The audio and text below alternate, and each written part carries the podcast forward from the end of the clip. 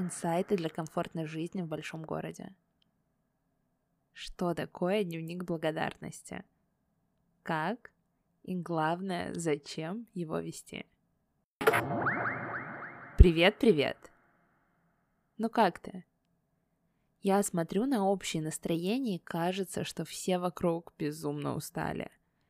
Устали не знать, что будет завтра, устали читать новости и не видеть там хорошее – Устали задавать себе вопросы, будто каждый день это стратегическая коуч-сессия, от которой зависит, как ты вырастешь во всех планах в ближайшее время. В предыдущих эпизодах я делилась техниками заземления, техниками по уменьшению уровня тревоги и техниками для контроля эмоций. А сегодня и в следующих эпизодах я хочу дать инструменты, которые помогут мозгу искать новые нейронные связи. Инструменты, которые помогут вернуться к жизни здесь и сейчас – разложить ворох мыслей в голове по полочкам и заставить этот мозг работать, вспоминая все приятные события и мелочи, которые произошли с тобой, и которые ты раньше не ценил, либо ценил не так сильно, или о которых ты даже не мог задумываться раньше. Сегодня мы будем говорить о дневнике благодарности. Лично я начала его вести еще задолго до того, как узнала хоть что-то про коучинг. Мне кажется, в первый раз я прочитала о нем году в 2016 в блоге у Вари Веденеевой. Помню, что мне очень захотелось попробовать, и я начала искать пять вещей, за которые я благодарна перед сном. И записывала их приложение, кажется, Todoist в заметках дня. Приложением тогда я пользовалась постоянно как планировщиком дела задач. И меня радовало, что можно быстро в любой момент класснуть на дату и посмотреть, что сделало тебя счастливой, например, полгода назад. Особенно это грело душу в те дни, когда казалось, что все идет не так. Знаешь, вот те самые дни, когда хочется опустить руки, и внутри есть ноющее чувство грусти, и тебе кажется, что теперь вы с этим чувством будете идти всегда рука об руку.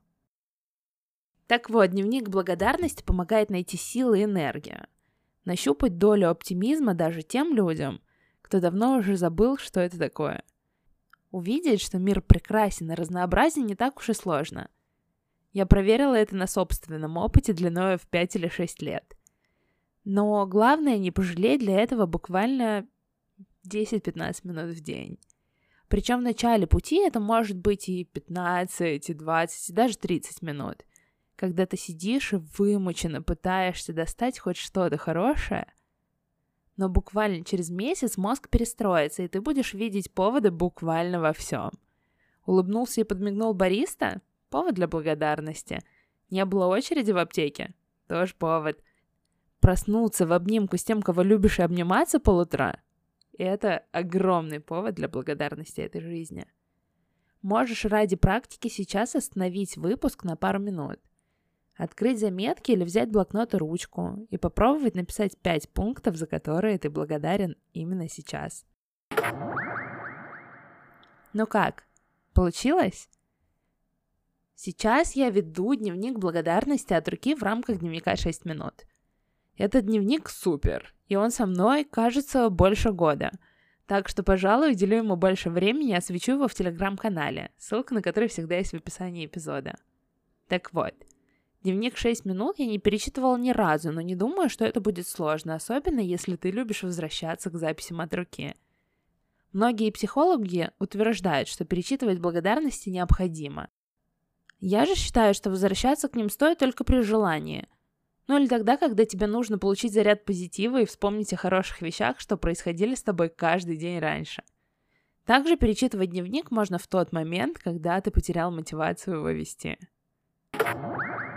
вернемся к тому, зачем все-таки этот дневник и почему его стоит начать вести уже сегодня.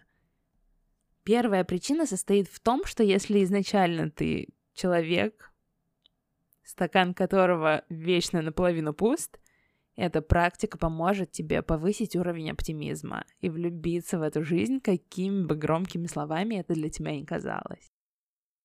Вторая причина заключается в том, что ведение дневника благодарности помогает не принимать и те приятные события и мелочи, которые происходят, как само собой разумеющиеся, и больше ценить то, и главное тех, о чьей ценности ты раньше и не задумывался.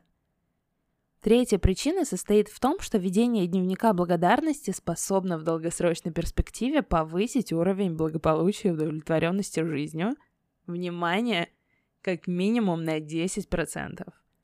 Учитывая тот факт, что без целенаправленной работы, присущий каждому из нас уровень счастья остается более-менее неизменным всю жизнь, увеличение аж на целых 10% с помощью 10-минутного упражнения раз в день кажется довольно выгодным предложением. Но для того, чтобы все это сработало, есть несколько правил. Нужно верить в то, что дневник тебе поможет, а не пытаться доказать кому-то, что эта практика ерунда и что она по-любому не сработает. Потому что куча исследований и даже мой личный опыт доказывает обратное. Записи нужно будет вести ежедневно. А даже если ты пропустил день или несколько, то не винить себя за это и возвращаться к ведению дневника. Но для того, чтобы пропускать как можно меньше ведения дневника, нужно вести в привычку. Как вводить привычки так, чтобы они оставались с тобой на всю жизнь, более подробно можно послушать в выпуске подкаста про привычки. Но когда дело касается дневника, выдели время, когда ты будешь вести в нем записи. Это может быть утро, когда ты только проснулся и пьешь утренний кофе. Либо наоборот, вечером перед сном, когда вспомнить все хорошее за день будет более-менее просто.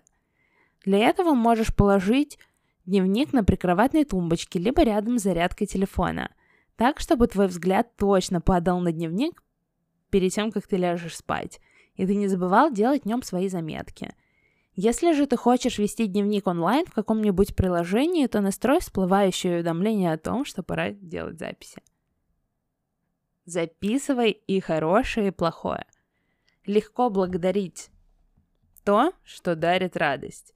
Но как насчет того, чтобы сказать спасибо своим неудачам, факапам и фейлам?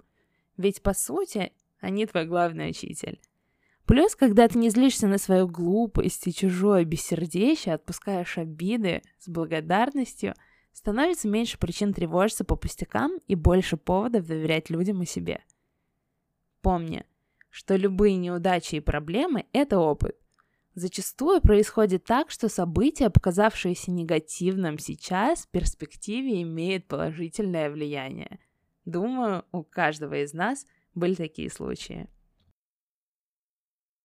Не забывай благодарить не только окружающих, но и себя, потому что ты супер молодец. Ты принимаешь правильные решения, и да, ты этого достоин. Благодарность себе поднимает самооценку и напоминает о твоей ценности, если вдруг ты решил о ней забыть. Здесь нужно стать своим собственным амбассадором, своей главной поддержкой, своим суперфанатом и супермотиватором – Ищи позитивные моменты в своих поступках и поощряй их. И отмечай обязательно в дневнике. Скажи себе спасибо за все, что ты сделал сегодня, или даже все, что ты просто хотел сделать. Не обязательно искать глобальные дела. Ты молодец даже потому, что вышел из дома, либо позвонил маме.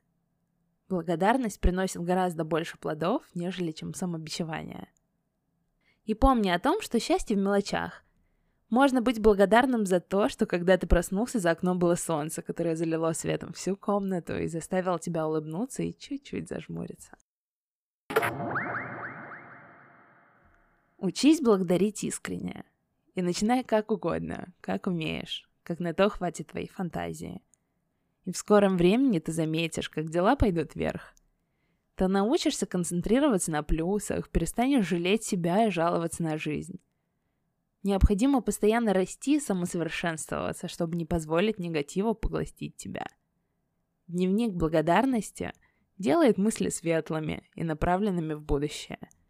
Этот способ не требует большого количества времени и материальных вложений, но его эффект ты точно скоро заметишь. Подписывайся на мой телеграм-канал Urban Coach и делись впечатлениями о том, получилось ли у тебя завести дневник благодарности – а также не забывай оставлять мне отзывы и комментарии на площадках, где ты слушаешь подкаст. Это очень важно для меня. Обнимаю и до встречи в новом эпизоде.